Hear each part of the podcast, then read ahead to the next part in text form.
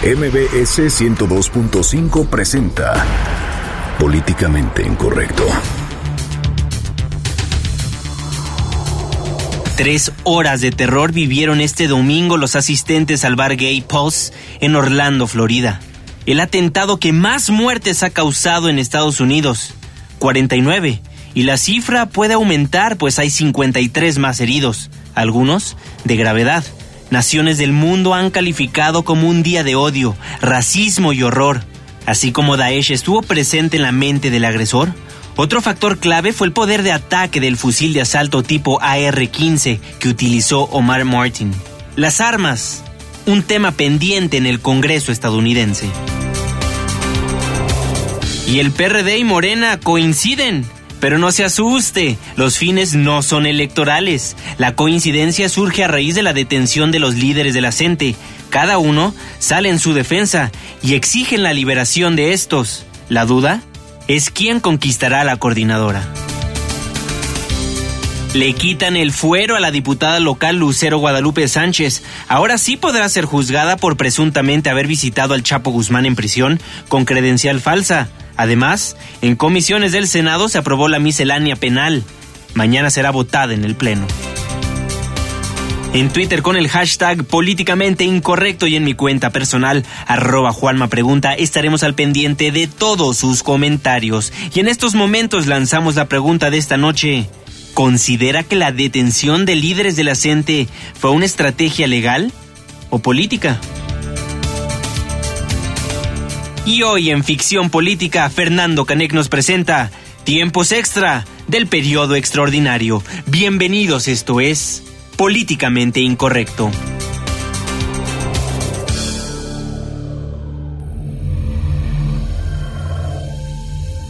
Estás a punto de entrar a una zona de polémica y controversia.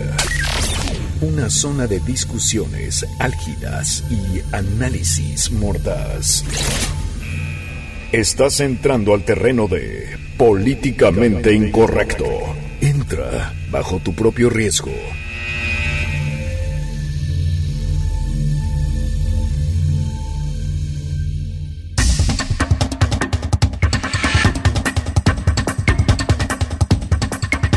Nueve con tres minutos, muy buenas noches. A las nueve con tres minutos le doy la más cordial bienvenida a este su espacio políticamente incorrecto la mesa de análisis y de opinión de noticias MBS hoy 13 de junio de 2016 201 días para finalizar el año. México empata 1 a 1 con Venezuela y termina como líder del grupo C en la Copa América Día Internacional de la Sensibilización sobre el Albinismo inicio de semana hechos lamentables en Orlando Florida Rubén Núñez detenido e inicia el periodo extraordinario de sesiones con el desafuero de la ya muy conocida Chapo diputada Irving Pineda. ¿Cómo estás, mi querido Juanma, mi querido Fer? Buen inicio de semana y una vez más eh, los prejuicios y el terrorismo ponen en jaque a la nación más poderosa del mundo. Una noche, pues, donde los ciudadanos no pueden dormir en paz. Fernando Canek, muy buenas noches. Exactamente, y no solo estamos hablando de estos hechos trágicos en Estados Unidos, también en México tuvimos nuestra oleada de, crímenes y asesinatos, entonces no empezamos bien la semana, querido auditorio, qué bueno que nos sintoniza para ver si le podemos elevar un poquito el ánimo con nuestro análisis jocosón y, y e irreverente y tarugo. Claro que sí. Recibimos todos sus comentarios en el 5166-1025 o en nuestras cuentas de Twitter, arroba Juanma Pregunta. Arroba Irving Pineda. Arroba Fernando Canek. Bueno, pues empecemos con uno de los temas que ha dado la vuelta al mundo entero. Pues ayer en la madrugada, lamentable lo que pasaba en Orlando, Florida, un destino donde normalmente se platica acerca de sus parques de diversiones, de sus hermosas playas que hay por allá la diversidad turística que acude a ese lugar, pues para salir de, su habitual rutina y amanecemos con una trágica noticia, muerte de Irving Pineda. Sí, y es que las autoridades de Orlando ya finalizaron la identificación de los fallecidos con nombres y apellidos en la lista de los 49 muertos del ataque del domingo a un bar durante una fiesta latina. La desesperación también llegó este lunes a los hospitales de Orlando, donde algunas personas les notificaron a los familiares que habían fallecido. Mela Blanco es una de, es una pues familiar de estas personas que han desaparecido y vamos a escucharla. A las 2 y 7. A las 2 de las 7 minutos. Y ese fue el último que decía el texto. Que me quería mucho y que estaba ahí. Y hoy en Orlando las tiendas ya abrieron en lo que pareciera un toque de queda que jamás se instauró, se acabó, pero el temor de un nuevo ataque no dejó en paz a su población. Ha sido una jornada eh, larga la que se ha vivido desafortunadamente esta noche porque, bueno, la gente está apanicada. Hemos visto las coberturas eh, interminables de la televisión de la Unión Americana. Así es. Eh, y donde, bueno, pues prácticamente hablan de ese terror y de ese miedo que tienen desde los más chiquitos hasta los adultos. Ha sido, eh, como bien lo hemos dicho, una jornada de desesperación, una jornada que ni, la, ni el propio gobierno de la Unión Americana tiene esta noche. Hoy una una plena hipótesis de lo que ocurrió los primeros, los primeros minutos del domingo. Claro, es una motivación ideológica muy personal, aparentemente no es un representante activo del Estado Islámico, aunque tiene estas tendencias también a llevar a cabo actos eh, violentos, como el Estado Islámico prospecta. Eh, bueno, hay, hay que decirlo, no se puede caracterizar en general eh, a la población musulmana, que es mucho de lo que está a debate en Estados Unidos. Eso es importante recalcarlo. Sin embargo, sí hay ideologías dentro de un sector de la interpretación religiosa que llevan a estos extremos y que finalmente el Islam ahora eh, presenta un movimiento teológico que no tiene el mismo eh, candor apologista que las otras religiones han tenido y que el mismo Islam había demostrado en otros siglos. Entonces, eso es un tema a discutir muy importante en Estados Unidos. El otro que es eh, de fundamental importancia es sobre la... Eh, la permanencia de la segunda enmienda que les permite a los pobladores de Estados Unidos portar armas y sobre todo armas de calibre militar. Este era un rifle de asalto con el que este hombre abre fuego en el bar, matando a 50 y tres personas. No, eh, a 49 personas. 49 personas. 53 heridos. Bueno, una cifra altísima, una cifra altísima la que hay, 49 personas fallecidas ya con nombre y apellido, las listas ya han sido publicadas por el FBI y los servicios de emergencia de la Unión Americana. Claro, este Omar Martin es ex guardia de seguridad privada originario de St. Lucie llega en una camioneta hacia Poz alrededor de las 2 de la mañana. A las 2.2, según el Departamento de Policía de Orlando, pues comienzan los primeros disparos. Como bien lo comentaste, Fernando, estaba armado con un AR-15. O sea, esto no es cualquier pistolita, ¿no? Y ya tenemos como a las 3 de la mañana los tweets, los Facebooks por parte de este antro que se llama Pulse, donde escribe todo mundo salga y sigan corriendo. Ya todo el mundo empezaba a panicarse a esa hora y entre las 3 y 5 es cuando Omar Martin pues empieza con todo este tiroteo insensible. Sí, él es uno de los responsables de esta, la peor matanza ya calificada ocurrida en la historia de Estados Unidos. Tenía 29 años y en su ficha policial del FBI indica que estaba en su radar como un posible simpatizante del Estado Islámico y se había indagado ya en años pasados en torno a su persona en antiguas investigaciones sobre terrorismo. Sobre este asunto, bueno, pues hay que decirlo, Juanma habló en conferencia de medios, pues el titular del FBI. Así, James Comey dijo y empezó a platicar desde muy temprano para calmar al pueblo estadounidense y esto fue una de las primeras cosas que dijo.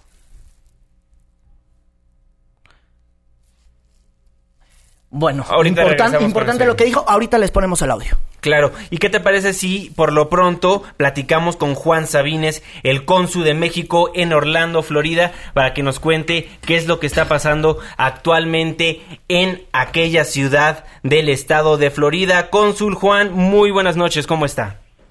Muy buenas noches, qué gusto escucharles y saludarles a, a Irina, a Manuel y a Fernando Eh, y un saludo a todo el equipo y a su auditorio que no sé la generosidad de, de escucharnos. Hace unos momentos la Secretaría de Relaciones Exteriores pues da seguimiento a los hechos ocurridos en Orlando y nos dice que muere un cuarto mexicano, ya son cuatro los mexicanos que lamentablemente fallecen en, ex- en ese accidente.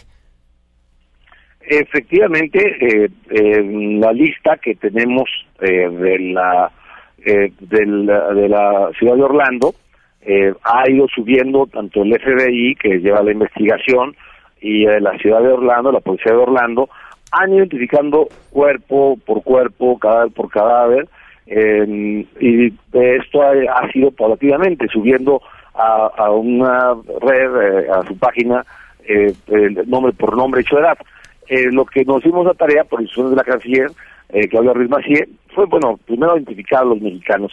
Esto no fue, no, no, no fue difícil porque tú sabes que el, el CIAC, ustedes saben que en el, el CIAC es un sistema de Cancillería, eh, donde quedan registrados todos los actos que realicemos los mexicanos en cualquier eh, delegación de relaciones exteriores en México o en cualquier embajada o en cualquier consulado, ya sea que saques tu pasaporte, tu matrícula consular, lo vayas a renovar el pasaporte, todo eso queda registrado. Claro. Entonces, al tener la lista, identificamos a tres a tres compatriotas, a tres mexicanos que desgraciadamente perdieron la vida la madrugada del domingo. Esa es la lista eh, que está con mexicanos nacidos en México. Tenemos un caso adicional de un hijo de mexicanos, un Correcto. hijo de mexicanos nacido en Estados Unidos. Sin embargo, la canciller nos instruyó eh, atender a los familiares de los cuatro fallecidos.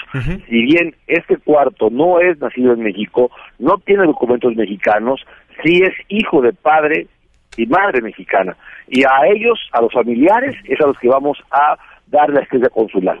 Eh, ya lo hicimos hoy con los primeros tres eh, que vivían en Orlando, eh, eh, sus hermanos, eh, se les dio una ayuda humanitaria, económica, en dos de los casos, porque así lo requería el, el- el- el caso.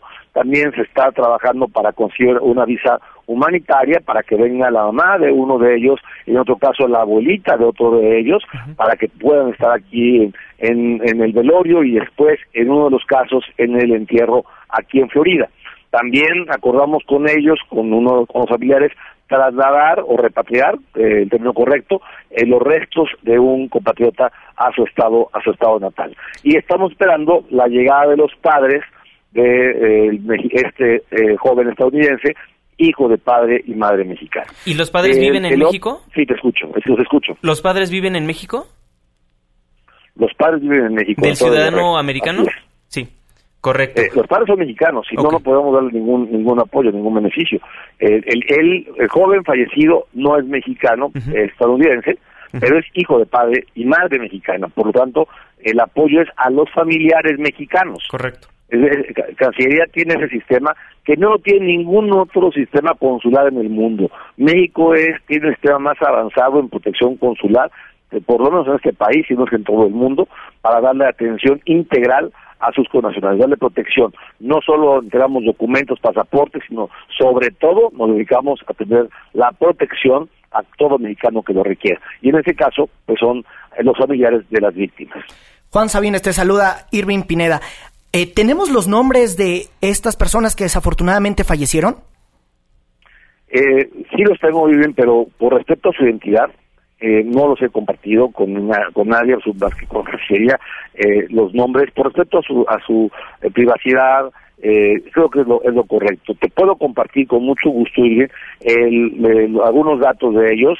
Eh, uno de ellos es de Guerrero, de 30 años de edad, otro de ellos es de, de Cafetera Veracruz, eh, el veracruzano, y también el otro es de Hui- Huichapan Hidalgo, de 25 años.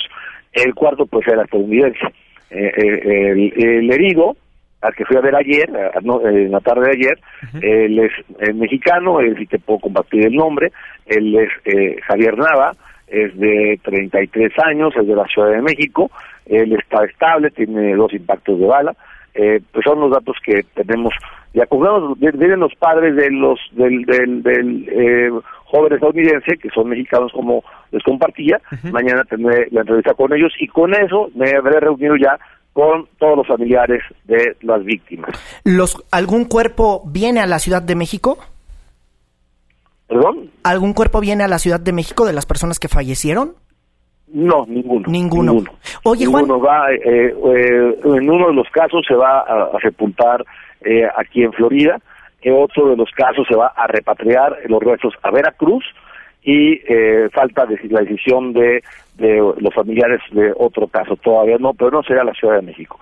Sería la Cancillería, la área de protección de Cancillería los lleva hasta el aeropuerto más cercano a su ciudad y muchas veces nos coordinamos con los gobiernos de los estados para que se hagan cargo ya del traslado en vehículo, en carroza, al lugar donde será, será sepultado. Aquí tendremos los tres funerales, eh, serán en, en, la ciudad de Orlando, tenemos los tres funerales eh, en los próximos días. Todavía no entregan las autoridades eh, los restos humanos, todavía no los han entregado, siguen en, investigación y una vez que tengamos fecha, de cuándo van a recibir los familiares a, sus seres queridos, entonces eh, eh, gestionar la visa humanitaria que dura por 10 días para que venga la mamá y la, y la abuela de, de las víctimas. Juan, si nos puedes ayudar a hacer una labor de reportero, ¿cuál es el ambiente que se está viviendo esta noche allá en Orlando? Encantado de, de, reportear, eh, pues obviamente de, de, mucha tristeza, de mucho dolor, de consternación, eh, una relación muy personal, muy dicho personal. Esto es sin duda producto del discurso de odio, de los que están fomentando el odio contra las minorías, contra la minoría lesbico gay, contra las minorías de mexicanos, de latinos, eh, de musulmanes, de asiáticos, de las personas de color, es decir, hay un discurso que genera odio, que provoca odio, y hay gente estúpida como la que eh, acribilló a 49 personas que se, que se toman muy en serio ese discurso, sin duda alguna. Y esto tiene que, tiene que terminarse una vez por todas, y no es con odio como tenemos que responder, sino con amor, con tolerancia, con respeto a la decisión personal de cada quien, a la libertad de credos, a la libertad de la presencia sexual de cada quien, a la libertad de, ideología política.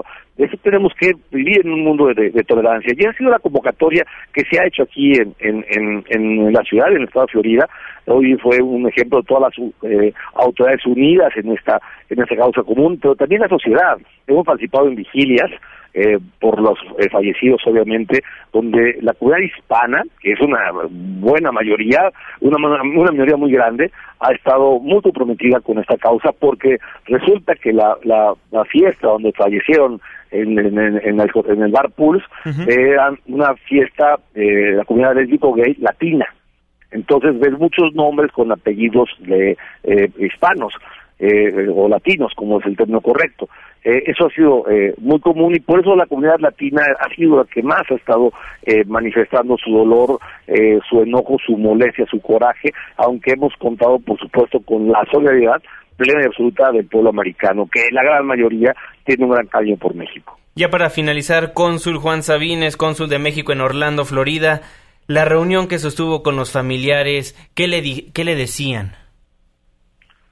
O sea, son reuniones muy difíciles. Eh, el llanto es lo fue el común denominador, pero sin duda eh, ellos escucharon el, mensaje del presidente, eh, también las condolencias de Cernet por parte de la canciller y la instrucción sobre todo de respaldarlos. Es una, una forma de decir que no están solos acá, que el ser migrante, porque en uno de los casos era un empresario, los otros dos casos eran trabajadores migrantes que han sufrido mucho, a veces no valoramos todo lo que sufren los migrantes en, en este país, todo por lo que pasan, no se valora el trabajo que realizan y desde luego pues eh, el momento fue muy muy difícil. Pero les saber que el pueblo de México y el gobierno de México está con ellos estamos con ellos para poderlos apoyar en lo que les haga falta en poder de alguna forma muy sencilla pero poder acompañarlos en su dolor y por lo menos en la parte material que no sea no no sea un obstáculo un obstáculo para que vivan su duelo con, con todo respeto y como debe de ser. Don Juan Sabines, cónsul de México en Orlando, Florida, muchísimas gracias por tomarnos la comunicación aquí en Políticamente Incorrecto y cualquier otra información, pues le solicito que entremos inmediatamente al aire. Estoy a la orden, con mucho gusto. Muchísimas gracias y un saludo a Irving, a Manuel y a Fernando. Muchas gracias. Muchísimas gracias, muy buenas noches. Bueno, Lamentable lo que nos tiene que contar el cónsul Juan Sabines, pero pues necesario para que la gente se informe de lo que está pasando con nuestros connacionales en aquella en aquel país. Sí, mi querido Juanma, y si la gente va prendiendo su radio y apenas pues apenas nos está escuchando, bueno, pues hace unos minutos se confirmó que una cuarta persona falleció en este ataque a un bar de Orlando. Desafortunada la situación que se vive esta noche allá. ¿Les parece si nos enlazamos directamente con nuestro corresponsal en Florida con información más actualizada? Salvador, muy buenas noches, ¿cómo estás? Así es, Juan Manuel, saludos desde Miami. Fíjate que hay más preguntas que respuestas esta noche en Orlando, mientras las autoridades, incluyendo el FBI, alguaciles de la ciudad y la Agencia Federal de Armas, continúan investigando los hechos sucedidos dentro del club Pulse. Lo que sí se sabe esta noche es que Omar Matín, de 29 años, Mató a 49 personas e hirió a 53 otros, en su mayoría hispanos. La Cancillería confirma que cuatro ciudadanos mexicanos se encuentran entre los muertos quienes eh, estaban celebrando esa noche, la noche latina. Fíjate que el rotativo el New York Times, en su edición de esta noche de lunes, dijo que las autoridades de Arabia Saudita pues habían confirmado que el asesino había realizado peregrinaciones religiosas. Mientras tanto, los aspirantes a la presidencia Hillary Clinton y Donald Trump dieron declaraciones mientras continúan las campañas. Y escuchemos primeramente qué fue lo que dijo Donald Trump. Tenemos un sistema de inmigración disfuncional que no nos permite saber a quién dejamos entrar en nuestro país y no nos permite proteger a nuestros ciudadanos adecuadamente.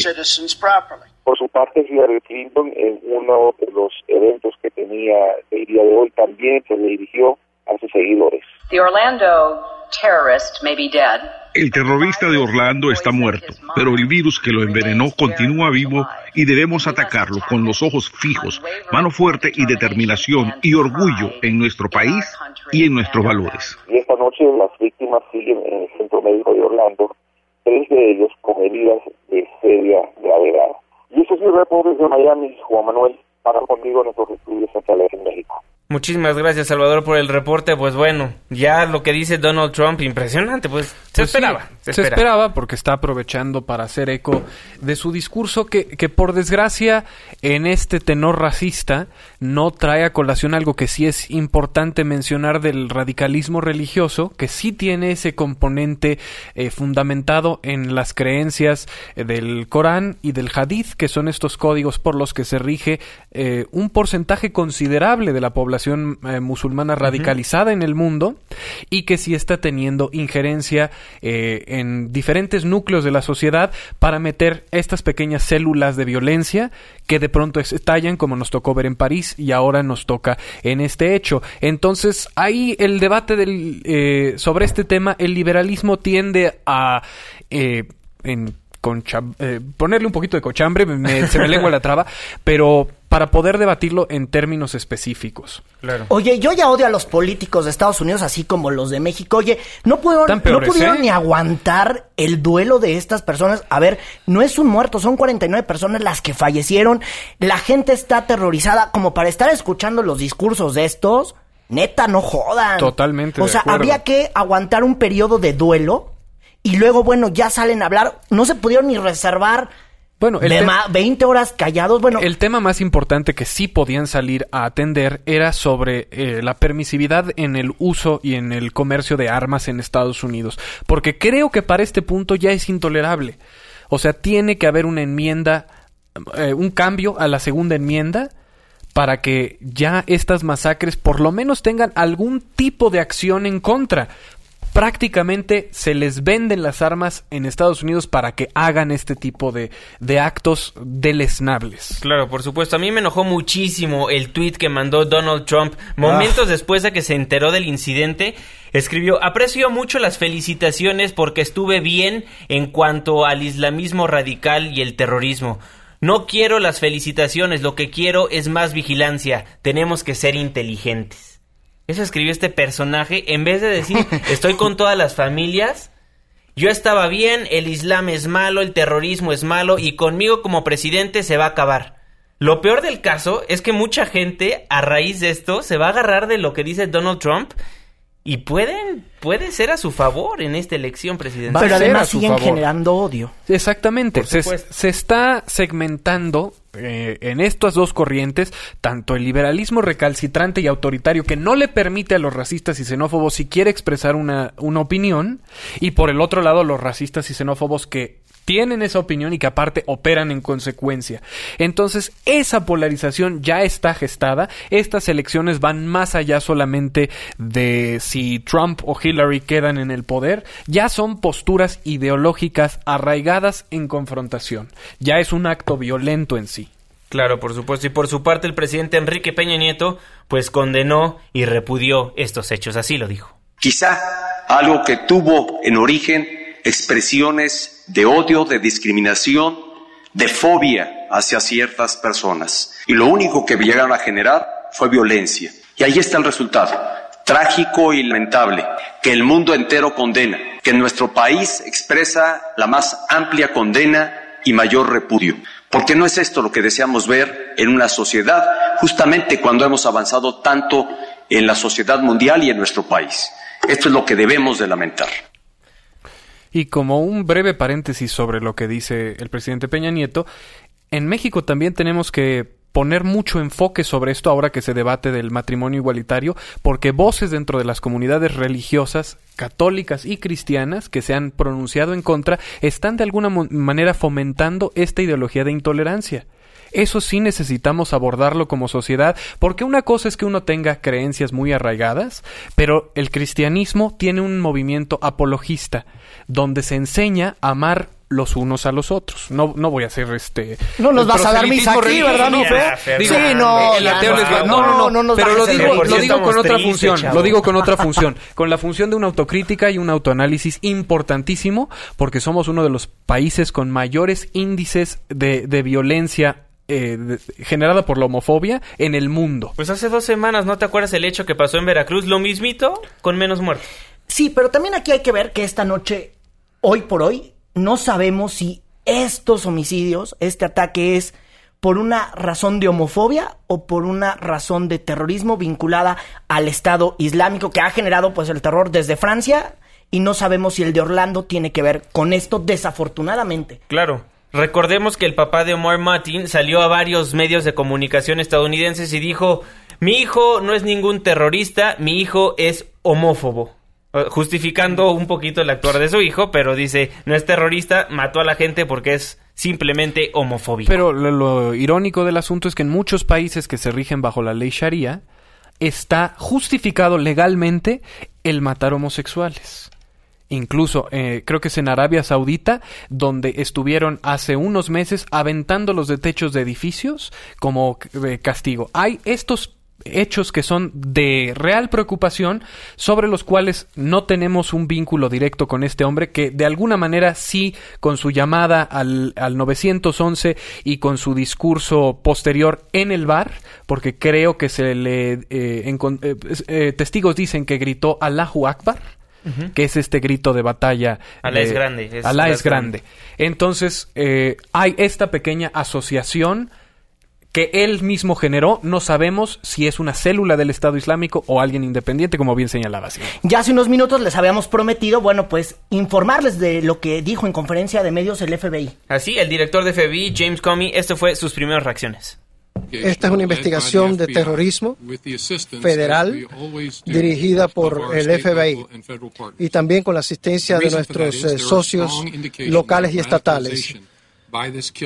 Inicialmente hay indicios de eh, radicalismo islámico por parte del pistolero. Estamos tratando de, de trabajar duro para entender cada ele- aspecto, cada momento de lo que ha ocurrido, incluyendo las motivaciones del de el asesino. Y James Comey tampoco ve un complot con ISIS. Hasta ahora no hemos visto ningún indicio de que este haya sido un complot dirigido desde fuera de los Estados Unidos y no vemos indicio alguno de que haya sido parte del trabajo de una red. Tampoco está muy claro por ahora qué grupo terrorista era el que él decía que apoyaba, aunque él expresó afinidad en el momento del ataque con ISIL y en general con grupos extremistas islámicos. Y también confirmó que el atacante al bar de Orlando hizo una llamada al 911 y habló brevemente con el despachador, colgó y el despachador lo llamó de vuelta y hablaron brevemente. Así que en total fueron tres llamadas. Durante esas llamadas, él dijo que estaba haciendo esto por el líder de ISIL, a quien mencionó y a quien le expresó su lealtad, pero también dijo que lo hacía en solidaridad con los que perpetraron el ataque en Boston y en solidaridad con el hombre que murió en un ataque suicida. Pues ahí parte de, de los primeros reportes que hace el FBI todavía no tienen, pues claro qué fue lo que ocurrió la, noche del domingo, los primeros minutos del domingo. Sí, lamentable lo que pasó en Florida, lamentable que una ciudad tan bonita como Orlando haya tenido que vivir este hecho tan trágico, tan lamentable, lleno de terror, de odio. Recordemos que Pulse no únicamente es un antro gay, era el antro gay en Noche Latina. Entonces había muchos latinos, como bien nos los comentó el cónsul Juan Sabines. 9 con 31 minutos, vamos un corte comercial. Esperamos todos sus comentarios en el 5166 1025 y en nuestras cuentas de Twitter, arroba Juanma Pregunta. Arroba Irving Pineda. Arroba Fernando Canec. Vamos a una pausa comercial y al regresar le contamos cómo el PRD y Morena por fin coincidieron. Esto a raíz de la detención de los líderes de la CENTE. Una pausa, regresamos. Opiniones controvertidas. Discusiones acaloradas. Continuamos en Políticamente Incorrecto. Porque tu opinión es importante, llámanos al 5166-1025. Continuamos. 9 con 33 minutos, estamos de vuelta en Políticamente Incorrecto, la mesa de análisis y de opinión de Noticias MBS. Muchísimas gracias por ser parte del debate. Oigan, por fin el PRD y Morena coinciden en algo. Y como bien lo pusimos en el teaser al inicio del programa, no se asuste, los fines no son electorales. Pero a raíz de que surge la detención de los líderes de la pues cada uno sale en su defensa. Irving Pérez, explícanos qué pasó. Detuvieron a Rubén Núñez. Bueno, fíjate que el sábado tuvo muy mala noche la CENTE y es que todo comenzó en Oaxaca cuando fue detenido uno de los líderes de la Francisco Villalobos. Eso ocurrió al filo de las 8 de la noche. Posteriormente, ya como eso de las diez y media de la noche, fue detenido Rubén Núñez, el líder de la que estaba aquí en la Ciudad de México. Él fue detenido en los, en los límites de la Ciudad de México con, eh, con el Estado de México.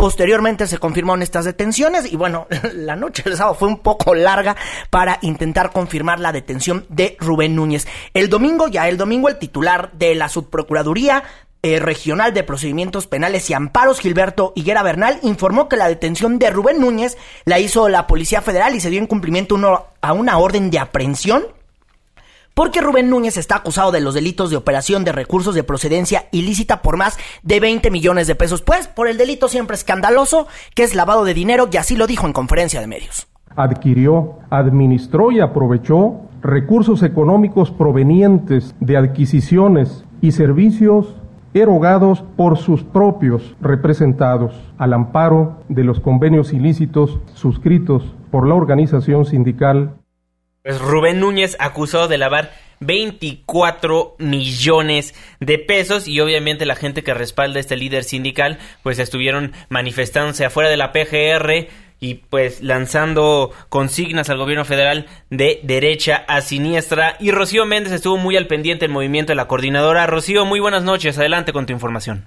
Así es, Juan Manuel. Por cinco horas, medio millar de maestros disidentes protestaron ante las oficinas centrales de la Procuraduría General de la República en rechazo a las acusaciones de peculado en contra del liderazgo magisterial en Oaxaca, con Rubén Núñez a la cabeza, así como en contra de su secretario de organización, Francisco Villalobos, y de finanzas, Asiel Cibaja, los dos primeros recientemente encarcelados y quienes ahora esperan la definición de su situación jurídica en el penal federal de Hermosillo, Sonora.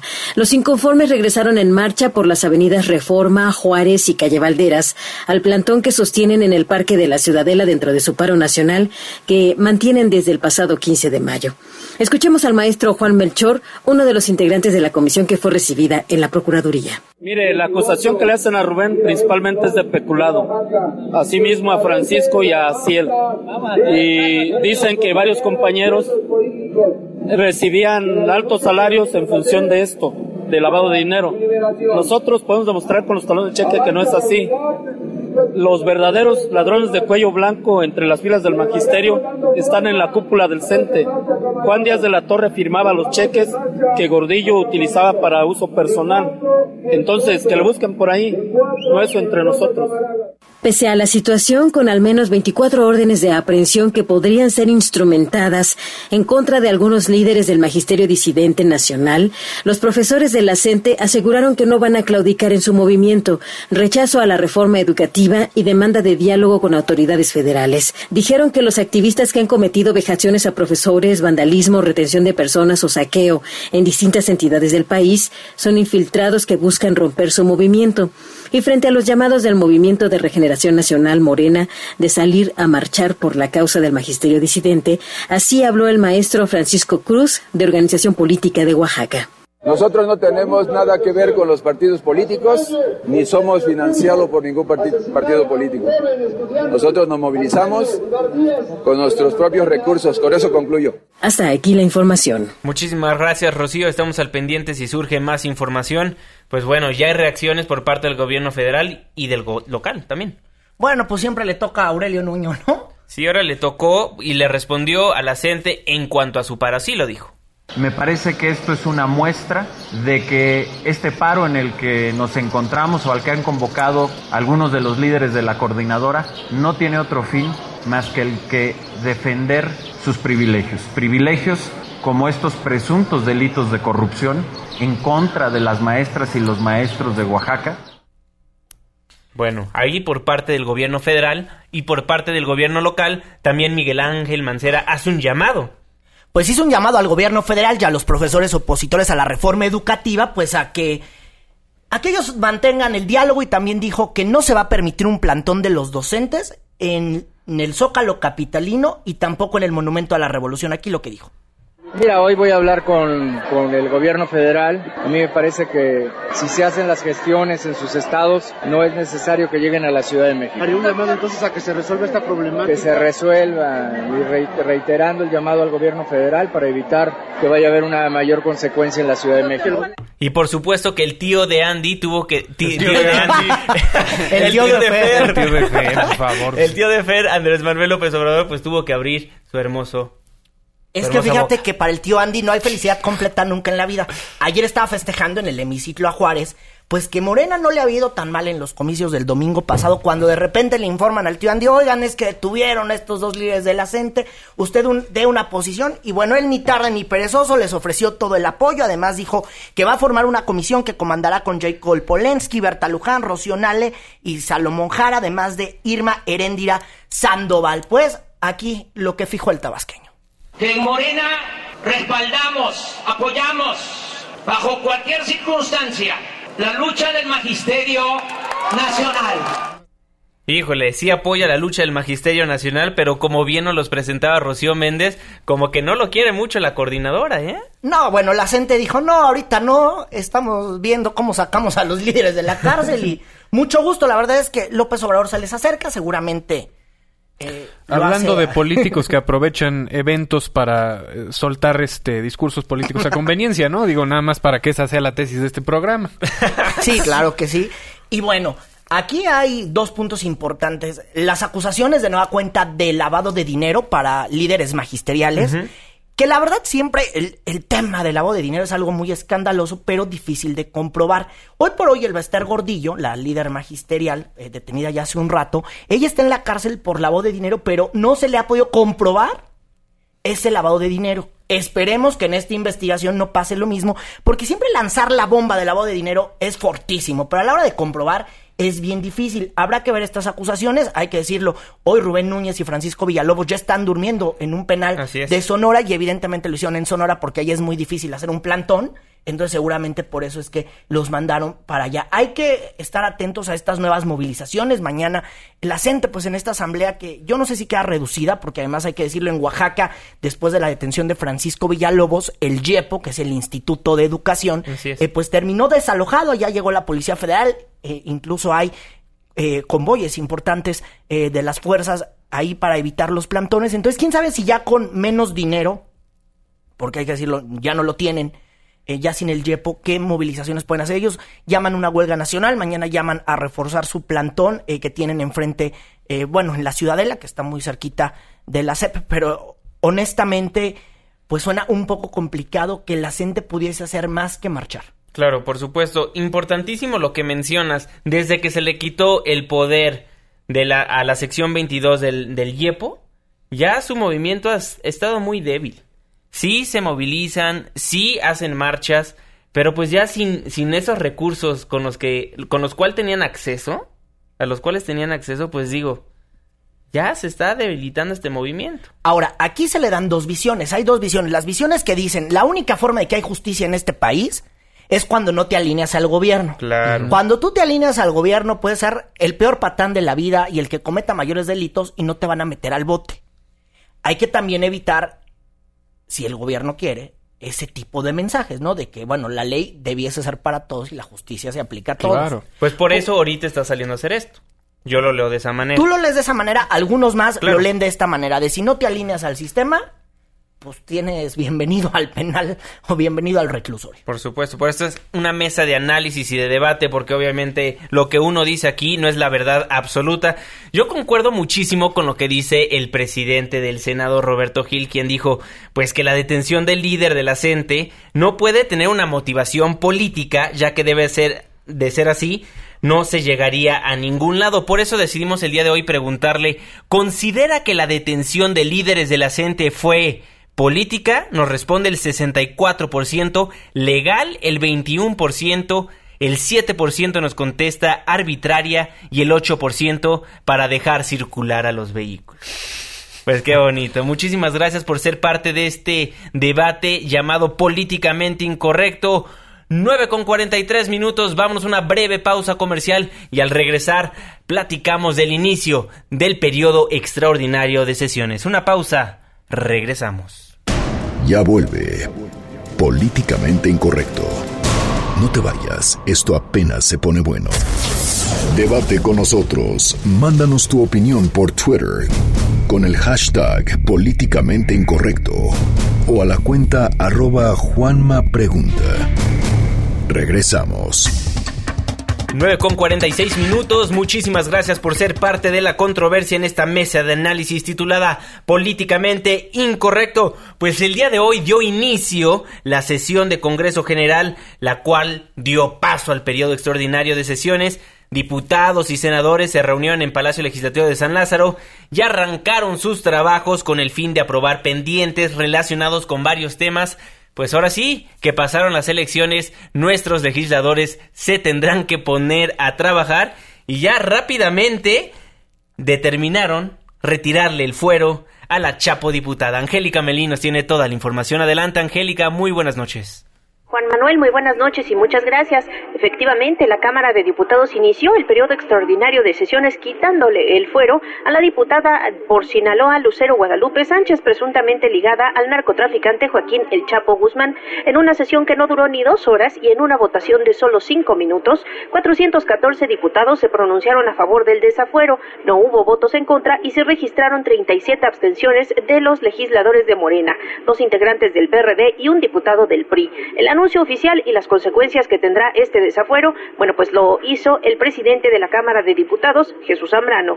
Ha lugar a proceder penalmente en contra de la diputada del Congreso del Estado Libre y Soberano de Sinaloa, Lucero Guadalupe Sánchez López, por su probable responsabilidad en la comisión del delito de uso de documento público falso. Queda expedita la facultad del Ministerio Público Federal para ejercer la acción penal correspondiente la decisión también será notificada al Congreso de Sinaloa para que proceda en consecuencia. Al hablar desde la tribuna, el representante del Ministerio Público, Arturo Ruiz Toribio, dijo que los peritajes solicitados por PGR para comparar las fotografías de la diputada con las imágenes de las cámaras del altiplano permiten corroborar que Lucero Sánchez sí se parece a la mujer que el 4 de septiembre del 2014 visitó a El Chapo en el altiplano y por lo tanto se concluye que se trata de ella. En respuesta, el abogado Rubén Tamayo dijo que haber encontrado semejanzas. Entre estas fotografías no comprueba que su clienta haya sido la mujer que visitó al líder del cártel de Sinaloa.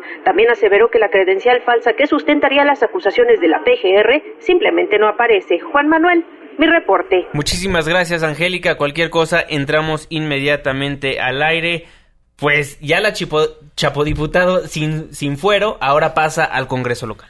Sí, claro, y bueno, pues a ver si llega, ¿no? Pero fíjate que en este debate que hubo en la Cámara de Diputados, a mí me sorprendió mucho que no mencionaran el nombre de que era una diputada panista, no lo mencionó ningún diputado, y me sorprendió cuando oposicionó eh, Manuel Cloutier, que es el diputado independiente, pero que es sinaloense y conoce bien el tema, donde dijo que fue por una, donde sugirió, mejor dicho, esa es la palabra, sugirió que fue por una recomendación del gobierno que hicieran candidata a Lucero Guadalupe Sánchez, es decir, por una recomendación del gobernador Mario López. También me sorprendió un poquito Carlos Arabia, que es un diputado oaxaqueño, es el priista que no votó, eh, pues, pues eh, no quiso votar ni ni positivo ni negativamente sobre si se le debía de quitar o no el fuero a Lucero Guadalupe Sánchez. Y los de Morena, ¿por qué no votaron? Pues porque ellos dicen que no había los elementos suficientes, que no había una información clara y precisa que pudiera determinar si esta señora era responsable o no. Y una vez más, el tema de que el video donde se ve con esta identificación falsa fue borrado del penal del altiplano volvió a robar cámara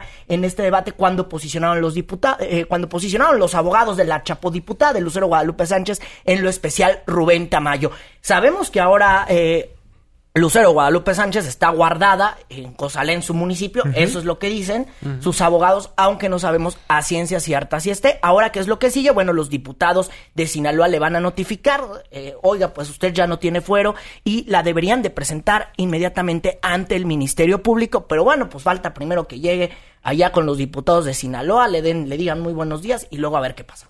¿Y qué te parece si platicamos directamente con el abogado de Lucero Guadalupe Sánchez, Rubén Tamayo? Abogado, muy buenas noches, ¿cómo está?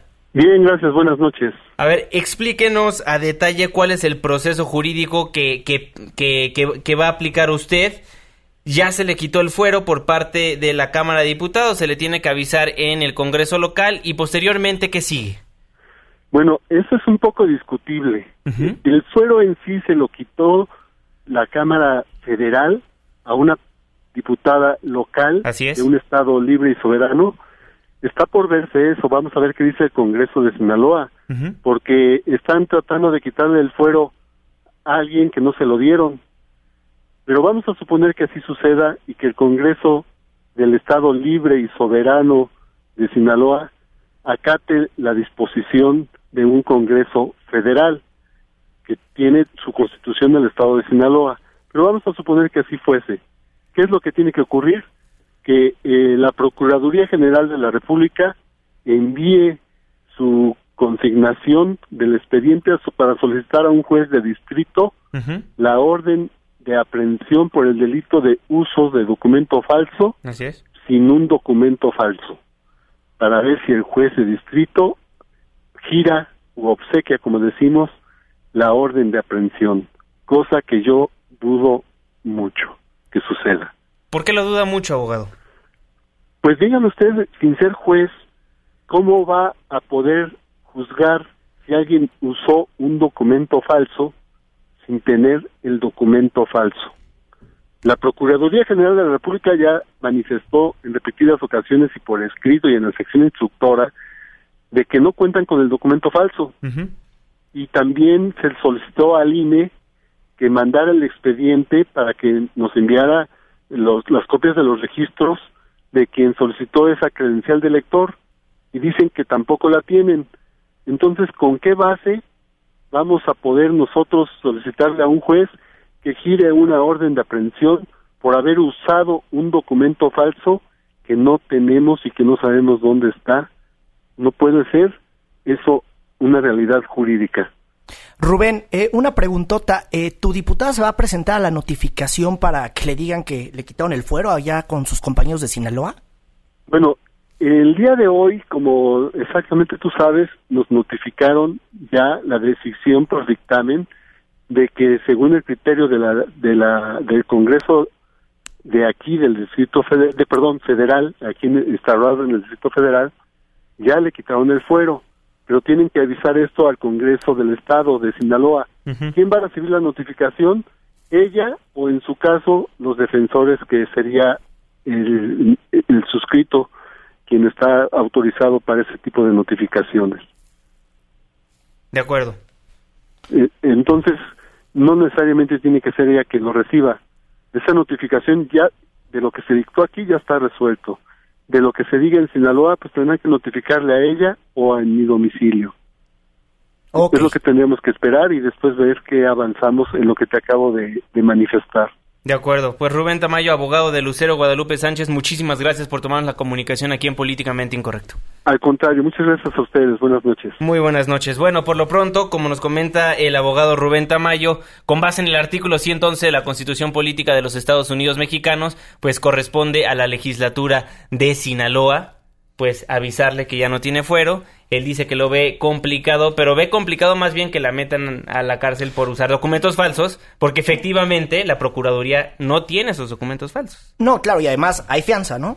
claro, por supuesto. Bueno, vamos a un breve corte comercial cuando son las 9 con 54 minutos, pero regresamos rapidísimo porque Fernando Canec nos va a presentar tiempos extra del periodo extraordinario. Pausa, regresamos.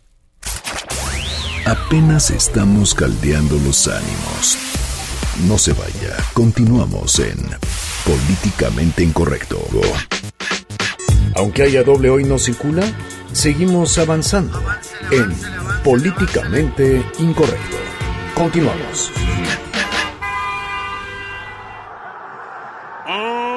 Aficionados que viven y aman la intensidad del proceso legislativo.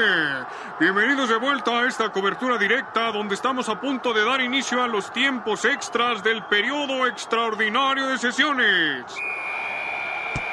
El hombre de negro, el presidente de la Cámara, Jesús Zambrano, da inicio al periodo. Se mueven por la extensión de la Cámara. El PRI entra a la defensiva. PAN, PRD y Morena se mantienen estoicos mientras el resto de los partidos esperan ansiosos entrar a la cancha. Siguen con el contraataque. Viene el desafuero de la Chapo diputada. PRI y PAN se apoyan. Van haciendo el 1-2. El tuya, mía, te la presto. Acaríciala. El PRD le entra al quite, arman la jugada, llegan al área. Mejor échala por ahí que ya la besó el Chapo Guzmán. Se prospecta mayoría.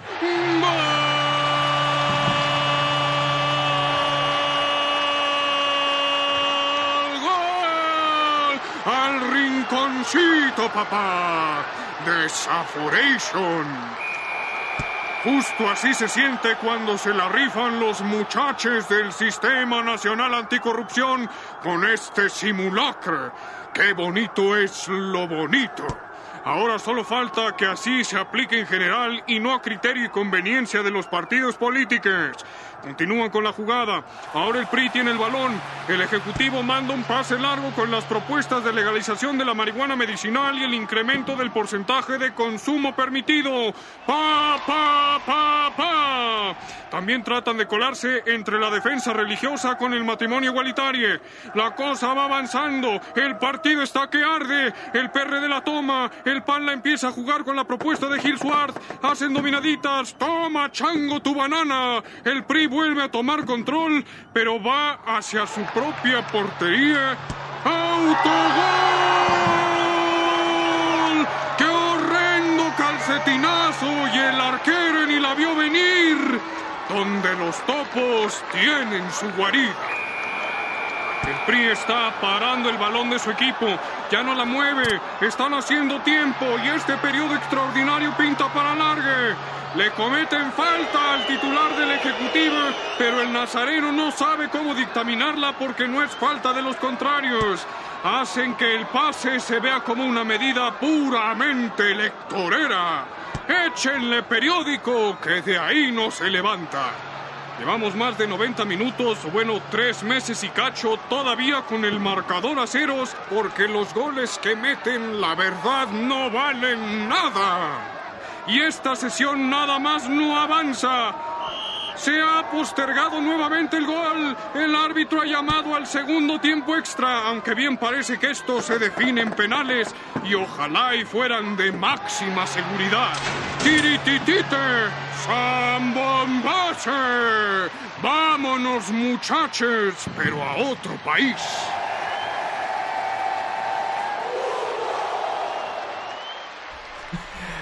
Para nuestros radioescuchas aficionados a la narración legislativa, muchísimas gracias Fernando Canet. Irving Pineda, muy buenas noches. Muy buenas noches a todos.